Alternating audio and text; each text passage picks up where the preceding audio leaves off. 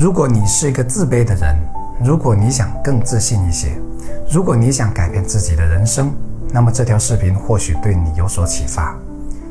假如要在一个人身上选一个改变未来的优点，且只能选一个，那我一定会选自信。但我们首先要清楚，一个人的自信心是需要不断积累，而并非天生就很坚定的。自卑心有时真的感觉是刻进骨子里的东西，尤其像我这种在原生家庭教育环境不太好的背景下长大的孩子。一个人为什么始终无法走出自卑心理？接下来要讲的可能很扎心。这个方法适合像我这种对自己有要求，但又怕出错、怕丢人现眼的自卑类型。这种自卑源自自己太在乎别人的看法，还没有做就不断的想，万一出错了，别人会怎么看自己？你的内心戏太丰富，从而豁不出去，缺乏平常心。其实你是否知道，你真的没有那么重要，不必太把自己当回事。比如你不敢在公众面前讲话，可即便你上台出了丑，他们也很快就淡忘了。你根本就没有被他们一直关注或者讨论的价值在哪里？我们再深入一点点，最后来讲实操层面。每个人最终都会成为土灰，死都是迟早要面对的事情，还怕出点不是那么要紧的小错吗？人的一生不怕犯错，怕的是连尝试的勇气都没有，最后暮年回首，才发现自己年轻时太窝囊。人不贵于无过。而贵于能改过，可以说人是在不断出错中成长起来的。你这不敢那不敢，你一定会越来越不敢，你会越来越不相信自己可以，你自我否定的标签会被自己不断强化。等你老了，你或许只想给年轻的自己一巴掌。人老了就会想到死亡，在这个问题面前，你会发现其他事情都是小事情。可你敢肯定明天的死亡哪个先到来吗？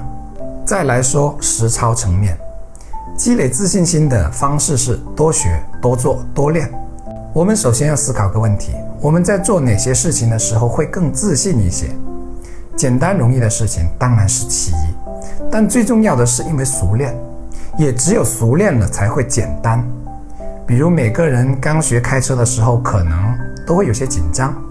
刚上路时更紧张，我当时上路一个多月了，还很紧张，底层心里依然是不够自信。可时间久了，成为老司机了，上路是不是就不紧张了？为什么？因为熟练了。熟练怎么来的？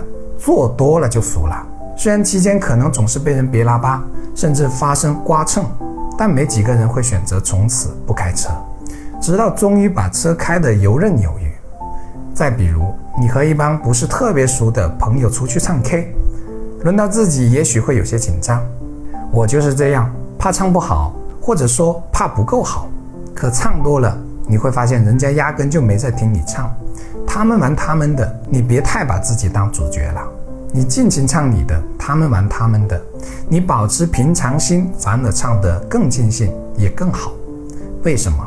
这是对环境的熟悉和判断。最后有掌声，你说声谢谢；没掌声也不会认为是对你的否定。再比如，一位客服在面对顾客刁难时，为什么会怕自己应付不了？主要是因为自己不够熟。如果你摸着良心都很肯定你家的产品和服务很好，且你很熟悉，你在顾客面前一定会更有底气，也才能更好的解决问题。其他事情也同此理。这是自信的来源。自信不是平白无故就有的。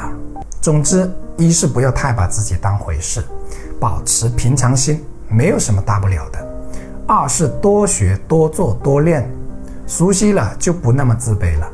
你要迈出步子去行动，借助眼前的小事去积累自信心。最后，请记住，不要追求结果的一步到位，不要想着听了一些视频、看了一些书就马上能自信。而要关注点滴成长的过程，比如这个月和上个月的自己比，今年和去年的自己比，只要有进步，哪怕一点点，你也就走在了一条越来越自信的路上了。自信不是个结果，而是一个方向。最后，让我们这些不够自信的人，共勉吧。我是谢明宇，关注我，一起解惑人生。每周一、三、五晚八点更新，敬请期待。